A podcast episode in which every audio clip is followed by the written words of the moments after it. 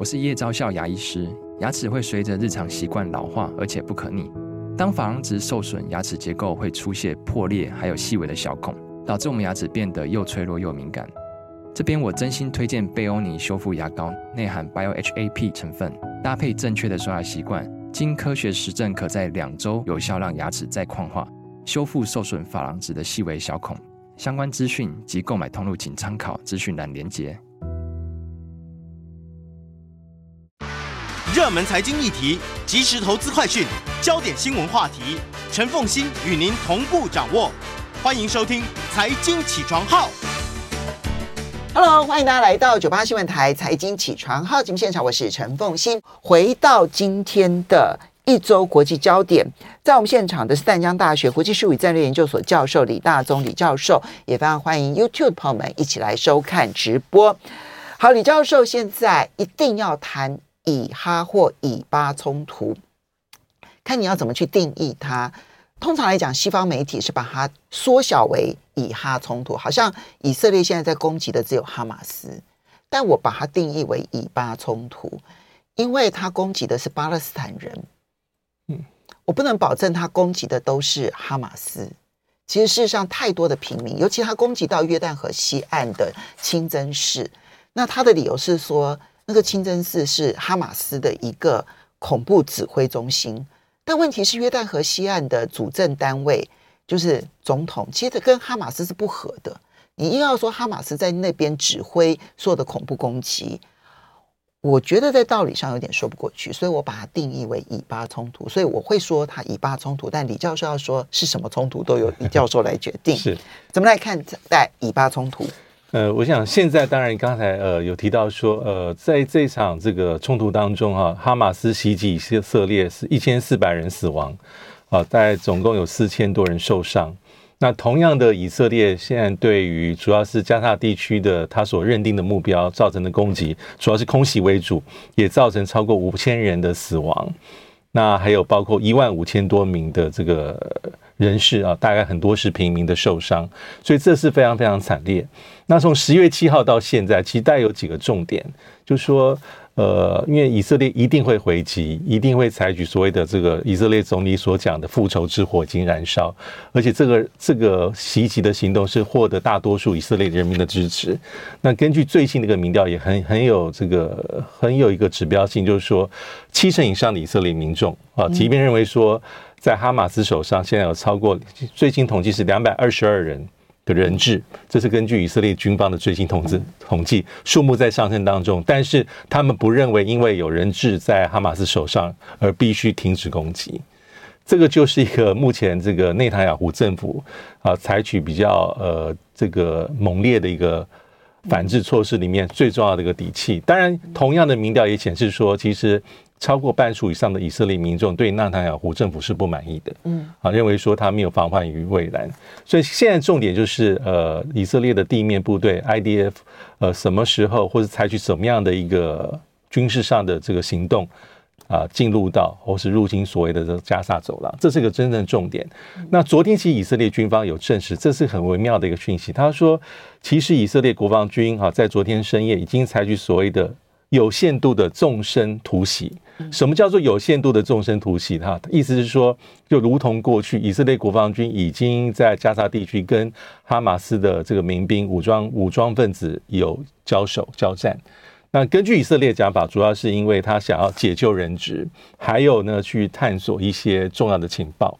但这不代表说。就没有后续的所谓大规模的地面的这个进攻，因为现在真的不得而知。因为从十月七号到现在，老实说很快哦，时间已经超过两个礼拜。而且自从以色列呃这个政府所设定这个爱的美敦书，就是最后通牒，对加萨地区北部的民众，希望他们往南移的期限是一延再延。因为它是十月十三号。对。最后，呃，最后通牒是，可是十月十三号到现在已经超过十一天了。对对，他当时设定的最后通牒是二十四小时，对，二十四小时。嗯、那一言再言，那这当然后面有他的一个理由，那包括国际间的一些压力了，就是说你这个撤离行动基本上很难，而且基本上弹丸之地。那目前埃及的那个拉法口岸也没有说要同意开放人往南走，没有，只是埃及说希望。人道物资能够往北送。对，因为对埃及来说，如果对两百万难民不用多，两两百万的加沙居民真的不用多，你这里面只要超过十万难民。要涌向埃及，受不了。埃及，你你你知道埃及的状况，他怎么可能承受得了？对，对嗯，因为埃及也说，他已经在过去在十多年的中东的大小的冲突里面，已经成接纳的难民数目可能是超过百万人以上啊，包括二零一三年的这个伊拉呃伊拉克战争之后啊。嗯二零一四一五说中东难民危机，埃及都分批的承受一些部分难民，嗯，所以在这样状况之下，就呃，我觉得现在判断重点就是以色列下一步的动作，因为从最早十月十四号内塔雅胡他他讲的很清楚，说准备要进入下一个阶段。那到前两天啊，IDF 的这个呃参谋总长啊哈维莱啊这个将军呢，他也在媒体面前公开讲说，他对士兵讲，这是镜头拍的。啊！大家，我们要准备摧毁哈马斯的行动，加沙加强对哈加沙走廊的空袭，为下一阶段的战事做准备。但什么是下一阶段的战事？嗯，他的讲法其实跟这个总理讲的是一样，嗯，但他都没有明确的运用一个字眼，就是对加沙的这个地面、地面、地面大规模的作战。那所谓的刚才所提到的小规模，十月二十号晚间的纵深突袭，这也是以色列常用的字眼啊。它的有纵深打击部队，其实就是进入到他们所认定的加沙走廊境内，直接跟哈马斯作战。嗯，所以那个大规模的地面行动会不会出现？我觉得是个判断的焦点。那上个礼拜我们在节目里面提到两种可能性，那现在大家应该都会一般的判定说，假设以色列要采取大规模的这军事行动，那也是有限度的军事和政治目标。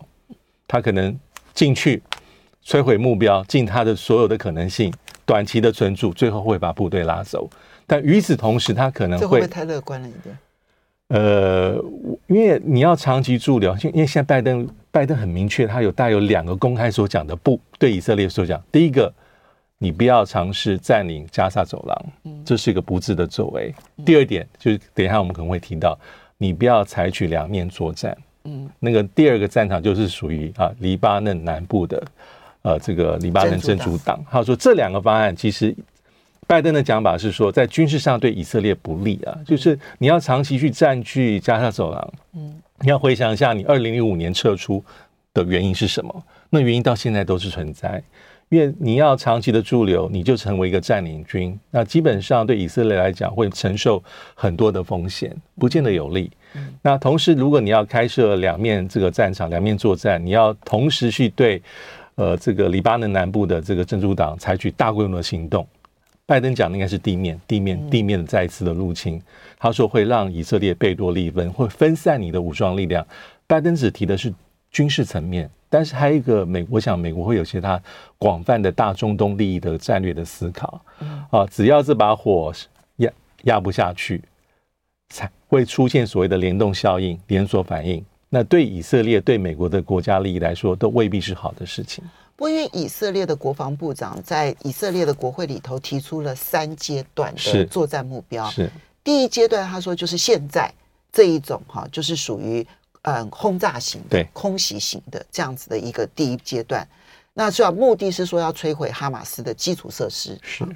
那第二阶段呢，他们就会开始进入他们的有限度的作战啊。那他的这个限度到什么？他们没有明讲。是，可是他的第三目标是要在加萨建立一个新政权，以确保以色列的安全。换句话说，他要扶植一个傀儡政权。嗯。嗯那扶植傀儡政权到底跟占领之间有什么差别？嗯、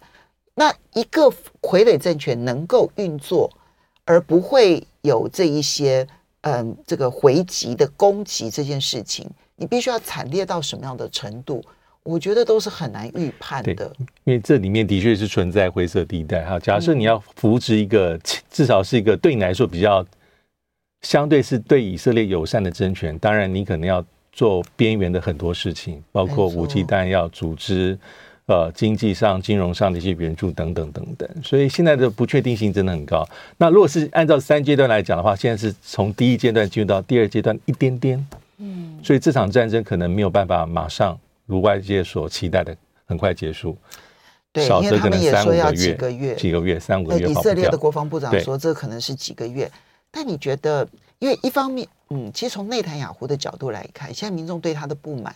是非常非常高的，非常高，超过百分之五十认为他处理不当。对，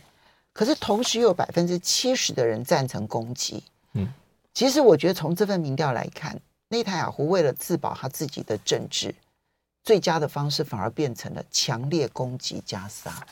所以这就是。整个情势的悲剧，我们稍微休息一下，马上回来节目现场。欢迎大家回到九八新闻台财经起床号节目现场，我是陈凤欣。在我们现场的是淡江大学国际术语战略研究所教授李大宗李教授，也非常欢迎 YouTube 的朋友们一起来收看直播。好，所以李教授，我觉得现在所有的问题都集中在第一，到底会不会有大规模的入侵加萨走廊，嗯、地面入侵？是。是第二。会不会战战场扩大？这里面当然包括了黎巴嫩真主党，对，甚至于叙利亚，对，乃至于伊朗，嗯，这两个问号，李教授，你到目前为止的判断？呃，因为其实那个呃，真主党及跟以色列已经从这两个多礼拜都有一些零星的冲突啊，在边界上小型的交火，还有以色列对于这个黎巴嫩南部真主党的一些军事的一些设施，已经有有一些很。很大的打击。那同时，以色列为了他避免一些啊，他也现在是做呃，怎么讲，未雨绸缪了，所以他也把边境接壤地区的四十多个社区的至少上千多名以色列居民也往南撤，因为代表说这地方是不平静。他的军事打击其实目前是以空袭为主。我们看到周末也有哦，有一个对黎巴嫩对对黎巴嫩南部呃很重要的一个空中的打击，因为黎巴嫩在它的北边，北边对。那大概打了两个基地哈，然后呃也造成一些呃所谓的一些伤亡，但目前为止哈，在黎巴嫩边界的冲突看起来还没有完全扩大的一个迹象。啊，但是呃现在有不同的解读哈，有一方的解读是说啊，对以色列而言，他知道啊，假设你要。挥军入侵加萨走廊的话，你要提防北边有潜在的威胁，所以你可能要把北边的威胁要压制到一定程度之后，你才可能大规模的采取你的地面行动。这是一个。那第二个是，其实以色列也承受到一些美国的压力，就是他刚才所讲，呃，因为拜登认为说，你在这个状况之下，你对于北京北边的这个真主党的威胁，你可能是采取一定程度的防范性的措施即可。那你不要把它变成你的这个主力，啊，让你有限的这个以色列的这个部队还把它力量分散，诸如此类。所以拜登一直在强调说，他跟以色列希望是说不要开辟所谓的第二战场。这第二战场的意思是不是现在的空袭，而是说以色列的国防军又大举的进入呃黎巴嫩的南部啊，是因为在过去的确以色列就有这样的例子，而且以占的高戈兰高地到现在也没还人呢。呃，对，那是一九六七年之后。那目前来说，其实从因为现在大家会把这个注意力放在所谓的这个黎巴嫩真主党它的一个它的状况。那它当然是一个在一九八二年哈，因为呃这个黎巴嫩战争之后，伊朗所扶植的、所培养的一个政治跟军事的组织。那其实他过去跟以色列也有很多的一些。呃，这个冲突的一些过往的经验哈，因为以色列应该是在我看应该是在二零零零年五月份的时候从黎巴嫩南部撤出。那我们也知道，在二零零六年七月份的时候，呃，真主党跟以色列曾经也爆发过很激烈的一个战争啊。当时是二零零六年七月哈，真主党展开的一个军事行动，它也是突袭，那袭击以色列北部，重点又是俘虏两位 IDF 的士兵。嗯啊，我们看到好多的冲突都有类似的状况。那以色列绝对在这种状况之下会采取很严格的军事反击，所以当时爆发三十多天的战争啊，七月战争。呃，当时以色列不只是空袭黎巴嫩，而且是派遣地面部队，是又进入到或者入侵啊这个黎巴嫩的这个南部，而且双方也蛮有蛮严重的死伤。以色列国防军当时有死亡人数是一百多名，啊，那有四百多名受伤，那平民也有伤亡。啊，也有一千三百多名以色列平民死亡，那还包括他的一个这个所谓的这个巡防舰，呃，这个也遭受受损。那黎巴嫩的死伤更惨重啊，就是黎巴嫩的死亡，包括军人啊，包括真主党一千多人，还有三千多人伤亡。但是现在跟这一次的这个冲突比起来，已经是对。现在至少以色列当时当然哈马斯入侵的时候呢。突袭的时候，造成了一千三百多人的死亡，这样。对。但是现在呢，在加萨走廊已经超过四千人死亡了。对，好像是将近五千了。五千。昨天看到最新新闻。那当然是你说黎黎巴嫩真主党的这个军事实力有多强？那我们必须注意的地方是，呃，真主党现在已经是在黎巴嫩国会里面是有席次的，它是进入到政治里面的，所以它是真的一个运作的政党。对，但是它有军事的力量啊，就是跟哈马斯有点类似。那它的正规部队跟所谓的民兵啊，加起来可能有将近两万多人。嗯，那后面但长期以来是受到伊朗很大的。军事装备的援助还有金援，那他的这个武装其实还是以呃轻装备为主啊，也包括火箭跟这个迫炮，它是它的装备。嗯，那这一点现在就是以色列他必须得去注意的，因为他怕两面受到威胁啊，所以看以色列采取部分的行动，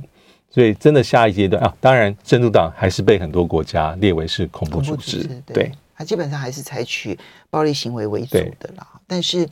这里面都是长期的一些彼此之间的历史纠葛。好，那但是，所以现在观察的点，当然就还是在这个战场会不会扩大。然后，美国现在看起来希望阻止以色列大规模的入侵加沙地区，但阻止得了，阻止不了。我觉得这就是现在最观察的一个重点了。对，美国，美国现在是在官方的政策，就是他是认可以色列自卫权。啊，但是他在一些后面比较大的一些政治考量上，可能也希望以色列的这个行动可能要有一些限度。我相信这是可能的。对，嗯，今天《纽约时报》啊，昨天呢，《纽约时报》其实有一则报道，然后里面就提到说，现在以色列呢在加萨走廊所做的事情，美国因为跟以色列紧紧的绑在一起，这将会使得呢，美国号召全世界反俄罗斯的正当性。大幅度的减弱，尤其是全球南方国家，本来在俄乌战争当中就已经没有绝对的认为谁对谁错，在这一次的事件当中，更是高度同情巴勒斯坦这件事情，其实对于美国是很不利的。啊，这是《纽约时报》的报道哦，所以我就觉得这恐怕对于拜登要去跟以色列之间的谈判会有变数。第二个部分是，各位真的没有人在关心乌克兰了。真的没有了。我今天在周末的时候做了一件很可爱的事情，这样子，他就这样看电视一个小时哦，电视新闻转过来又转过去又转，你知道我们有有十几台嘛，好像转过来转过去，转过来转过去。当然，他主要就是看每一台的跑马灯，然后检视完了之后呢，然后一个小时之后呢，他宣布真的都没有乌克兰的新闻了。嗯，嗯啊，所以。现在乌克兰的情势反而是最紧张的时刻啊！我看到德国之声有一则报道啊，他呢引述了一位国防政策专家，也是德国的保守派议员哈。那么基瑟韦特他的说法，当然他引述了很多专家，然后很多专家都提到说，现在乌克兰的情势很危急啊，因为大家的注意力都不在他身上啊，都已经被分分散啦，然后等等的。可是这一位呢，基瑟韦特是。直接的说，因为对乌克兰的支持已经减弱了，凝聚力正在崩溃。现在西方世界里头呼吁裁定和平这四个字很重要，裁定和平的声音会越来越大。什么叫裁定和平？就是要求乌克兰接受俄罗斯跟他战争此刻的现状，其实就是牺牲土地，然后呢，并且接受不加入北约中立国，然后来换取。双方停战，叫裁定和平。当然，这个是德国的一位专家，也是一位这个议员的一个看法，不等同于整个西方世界已经变成这个样子。但是呢，它确实使得乌克兰所能够获得的国际关注越来越少。因为，所以我们还是要讲一下，因为大家都不关心它了。好，来，接着我们再来看“一带一路”。十月十七号到十八号，北京举行“一带一路”合作高峰论坛。对，这是第三届的一带一路合作高峰论坛呢。第一届是二零一七啊，第二届二零一九。那之后因为疫情的关系哈，所以这一次是在北京。那当然规模非常的盛大啊，十七号、十八号。因为第一天哈白天大概就是呃习近平跟参加会议的各国领导者、重要领袖双边会谈。那包括晚上的一个欢迎晚宴。那第二天是论坛的开幕式，是个重头戏。看到习近平发表专题演说，而且开幕式之后，啊，很快跟普京会晤，而且普京也发表一个演说。呃，所以这一次还是大家非常关心，因为大概有一百四十多国、三十个国际组织的代表参加。那主要就是大家都会比较了，就是说第三届的这个高峰会跟第二届你出席的国家的数目啊，领导者数目，那的确有一些比较。比如说这一次参加高峰论坛的领导者啊，就是总理以上或是国家主席、总统啊，元首大概有三十四、二十四个。嗯。啊，那出席的国家里面呢，啊，亚洲十二个，非洲六个，欧洲三个，南美两个，大洋。太这个大大洋洲的国家一个，那家重点可能会比说哈，是这一次因为重点是普丁去了，嗯，普丁去其实是一个重要的一个一个状况，因为呃，普丁从俄乌战争之后，他其实出访的次数是大幅降低，那当然，那很多的国际场合，而且重要过去会参加的。不管是用视讯，或是派遣呃外长拉夫罗夫啊代为参加，再加上他又今年呃被 ICC 国际刑事法院呃下达的通缉令，但这一次他因为是他受到中国大陆邀请，而且他参加，所以在他参加的状况之下，我们可以看到欧洲国家参加的元首领袖的数目大幅减少，这一次剩下俄罗斯自己之外，就剩下匈牙利跟呃所谓的塞尔维亚。那对比于第二届啊，二零一九年那一次，当时有意大利、希腊、瑞士、捷克、奥地利、葡萄牙等等等国的领导人出席。那这一次也是一个重要指标，因为剩下匈牙利的总理啊奥尔班，呃塞维维亚的总统武契奇，那么基本上他们立场会比较不那么西方，比较不那么贴近北约，所以他们出席。这也是一个判断的指标，还有一个是意大利。那这次当然意大利没有参加，因为二零一九年那一次的意大利的政府是孔蒂，嗯，孔蒂基本上是对“一带一路”是高度的买单，嗯，但之后我们这几年我们看到意大利的政治出现重大变化，那现在的梅洛尼政府，他已经外界已经预告好多次，他应该会不会续签，就“一带一路”备忘录到期之后不会再续签“一带一路”，他尝试可能用。中国大陆跟意大利的双边贸易协定来做取代，这也是看。这次的高峰会看出中美的对抗当中，美国在西方所施压的结果。欢迎大家回到九八新闻台财经起床号节目现场，我是陈凤欣。在我们现场的是淡江大学国际事务与战略研究所教授李大中李教授，也非常欢迎 YouTube 的朋友们一起收看直播。好，所以刚刚提到的是一带一路高峰会高峰论坛，那么刚刚比较的是出席的各国领导人，那你看到说。跟第二届相比，欧洲的领导人其实几乎大量的都这一次都没有出席了哈。最明显的就是意大利、希腊、瑞士、捷克、奥地利、葡萄牙等这一次都没有出席哈。所以它反映的当然就是中美对抗当中，欧洲跟美国站同一边，而在“一带一路”上面保持着一个有距离的态度。我不敢说他完全不参与哦，其实他是保持着一个有距离的一个态度。那么，嗯，“一带一路”十年了，它显然也要进入“一带一路”二点零版。对，但是到目前为止，我看到的资料显示，大陆的学者都认为二点零版现在都还没有出炉，因为他们对于实际上面要做哪些事情，还在很密切的这个讨论当中。项目绝对不会是像第一次的时候，就是那种大规模的一些铁路建设、基基础建设，可能会有一个不同的一个面貌。对。呃，的确，现在可能还是正针对所谓的一带路未来有二点零的话，一些衡量跟评估当中。但的确有一些智库跟学姐学者也特别提醒说，呃，因为呃，在一带路过去十年当中，可能它是在做大的基础建设啊，不管是港口啦，或是公路啦、铁路啦，呃，发电厂那种大型的设施，呃，投资技术人力很多都呃这个全部的投入。呃，但是它的反应和它的整个成效的评估就是见仁见智啊。因为这几年我们也看到，在媒体，尤其国际媒体或西方媒体或是一些国际组织里面，我们有个非常不陌生的名词，包括学界的讨论，所谓的债务陷阱。啊，那对中国大陆而言，这个就是一种所谓他认为在做这么大的战略规划时候，一种至少是在反应上的一些逆流。或是一些质疑。啊，所以有些人说，未来假设有一带路二点零的话，可能做法就未必像一点零那个时代那种完全是大规大规模资金的投入在做基础建设，而可能会把它呃更加的弹性，比如说规模未必那么大，但可能是一些比较其他的一些领域，不管是绿能啦，不管是环保啦，或是医疗啦、健康这些领域，也可能是重点，而且会特别强调说，其实投资不代表是我对你无偿的援助，那基本上你还是有些地方要有一些回馈，或是经济上一些回报。那目前我觉得就要再再再做一个观察啊，因为“一带一路”基本上对于对中国大陆来讲非常重要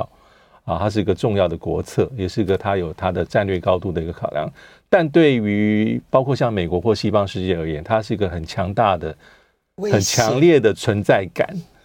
或是说一个你看到一个非常具呃怎么讲雄心壮志，甚至是美国可能认为或西方野心勃勃的中国大陆在做的做的一个方案。那美国必须联合其他国家，在其他地方要有一个与之抗衡的，或是有具有竞争力的一些相对应的计划。因为现在我们大家讲的是美中进入到长期的战略竞争，基本上就是比这些东西。美欧加油了，就是你要做“一带一路”的事情，还需要加很多的油。我坦白的讲，这样子，因为我现在看到的资料，对于他们提出来的全球门户计划，其实全球门户计划。是有一些进展，可是那个速度非常的慢啊，所以他们欧洲的政策专家也觉得速度太慢了。那美国的更是如此，到目前为止，其实他推出来的计划到目前为止在在预算上面都还看不到，所以他有很多的承诺，但实际上面做的其实太少。我觉得其实愿意做，他对于所有的开发中或者是还没有进入开发中的国家都是一件好事，因为无论如何让他们有发展。其实对全世界来讲，不是更和平的一个保障吗？哈，大家一起加油！好来，我这样有没有在有没有在调侃这样欧美的味道在？好，我是好来。接下来再来看到的是习普会，因为这次普京出席，然后他跟习近平有三个小时的会谈，时间蛮长的。内容到底是什么？我们现在不确定。但是中俄之间呢，其实在去年的俄乌战争爆发了之后。它就真的是紧紧的绑在一起，而且所有的观察家都注意到，现在俄罗斯已经快要成为中国的加拿大了，就是它的嗯、呃、跟中国之间的关系，从一个极为平等，或者甚至于俄罗斯稍微高一点，然后现在转换成为俄罗斯其实更替中国着想的味道在。对，因为这一次哈，当然是在“一带一路”的这个。峰会的场合里面进行所谓的习普会，当然我们知道习近平跟普京的关系是非常密切。嗯，那有人也统计哈，这个从二零一三年习近平担任国家主席以来，哈，这两个人的会晤啊，包括线下还有实体的会晤，至少四十二次。那在这一次场合里面，我们从荧幕上可以看到，基本上是给予普京非常高规格的礼遇，因为就像刚才所提到，俄乌战争爆发之后，我记得。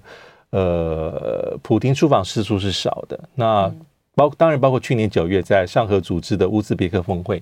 但是我们可以看到，像是年底的集团体嗯啊，他没有出席，甚至在今年这个南非主办，南非跟俄罗斯关系多么密切，对，他都没有亲自出席，因为他没有能力保证普京的安全，对，所以他只好拜托普京说：“你不要来，好不好？”对，因为但南非总统面临到也面临到很大的压力。嗯那所以这个这个出访对于普京对习近平来说是非常非常重要。那而且这一次也是展望明年，明年就是北京跟俄罗斯建交七十五周年啊，所以他们在这一次的会晤三个小时之之中，他也谈了很多问题了啊，包括整个俄乌呃对不起啊，俄乌战争、中俄关系的深化，还有对于。这种国际间大事情的看法，当然也会包括这一次的这哈马斯哈跟以色列的冲突，都是一个很重要的。那中中俄关系，我同意，就是在俄乌战争爆发之后哈，我认为俄罗斯对于中国大陆的依赖是比以前多很多。因为老实说，这可能见仁见智。呃，虽然俄罗斯是停下来。啊，西方对他的孤立，各式各样的这个制裁，但我觉得，我认为对俄罗斯的综合国力是有重大损伤。对，没错。所以他必须得寻求一个突破口。嗯，那这突破口当然是从九零年代年代中期建立所谓的战略协作伙伴的中国大陆，是他最重要的一个天然的一个。潜在的盟友了，因为他们可能不会用联盟去称呼中俄关系，但是战略协作伙伴关系啊，发展到现在，应该已经是对双方来讲几乎都是最高阶的。嗯，那而且双方在经贸上、在能源合作上，